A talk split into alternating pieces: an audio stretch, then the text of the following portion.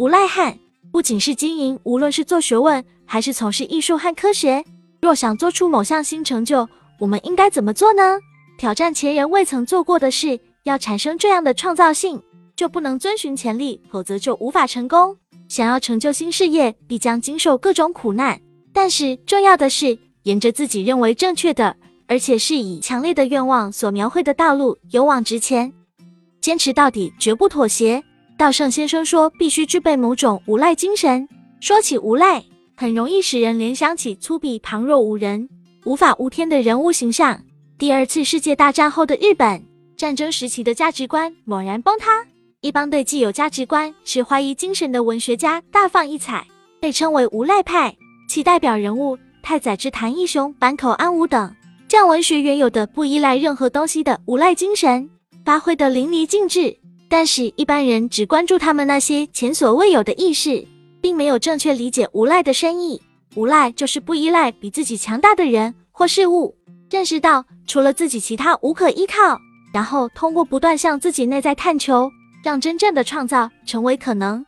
前面阐述过自己认为正确的强烈向往的道路，在这里特别要强调的是强烈向往这一点。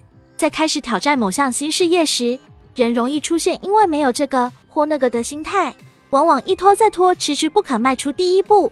但是挑战新事物，或是从事谁都没有做过的事业时，因为本来就没有潜力可循，所以起步阶段一无所有是理所当然的。即便如此。也无论如何都想要实现。如果愿望如此强烈，就会去思考如何才能实现，就会透彻的、具体的思考所需的人才、技术、资金、设备以及如何调配这些资源。对于心中强烈的愿望和梦想，只有透彻思考到每个细节目标，才能够实现。这时能依靠的只有自己。或许周围的人会问：有胜算吗？或许还有人出于好意劝你停下脚步。但是成就新事业这件事。本身就是孤独的。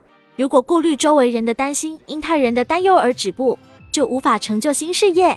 与别人的担忧相比，更为重要的是自身的强烈愿望及思维方式。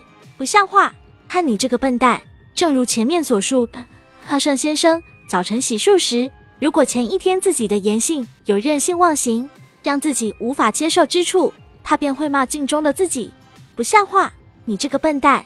此外，当他回到家或宾馆房间入睡前，也会忍不住脱口而出“神啊，对不起”这句反省的话。金无足赤，人无完人，任何人都会犯错。然而，每当犯错时，都要坦诚反省，拼命努力，不再犯相同的错误。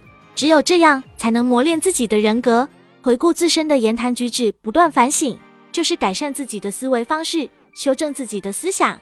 每天反省，就能戒除利己的思想，提高人格品质。